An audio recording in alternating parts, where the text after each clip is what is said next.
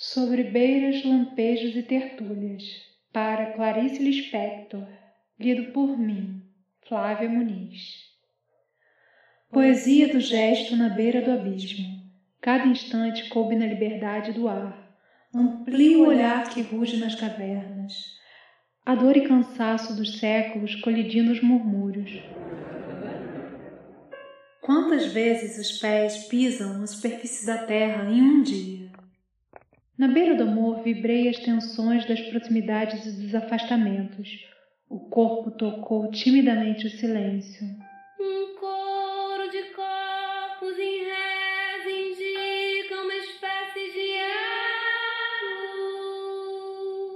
A espasmo e suor no ânimo de meus lampejos. Ando muito completa de vazios, tão oca que o derradeiro hábito da alegria escorrega pelas beiradas do vento.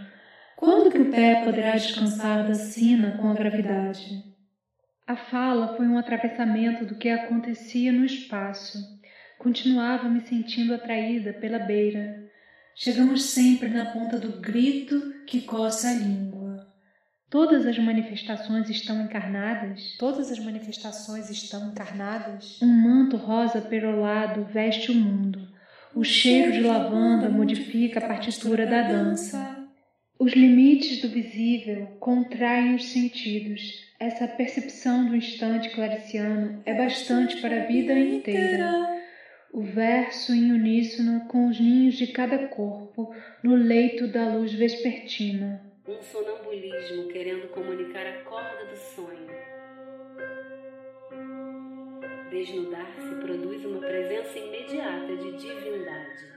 O segredo dessa alma traceja no sopro de um sussurro.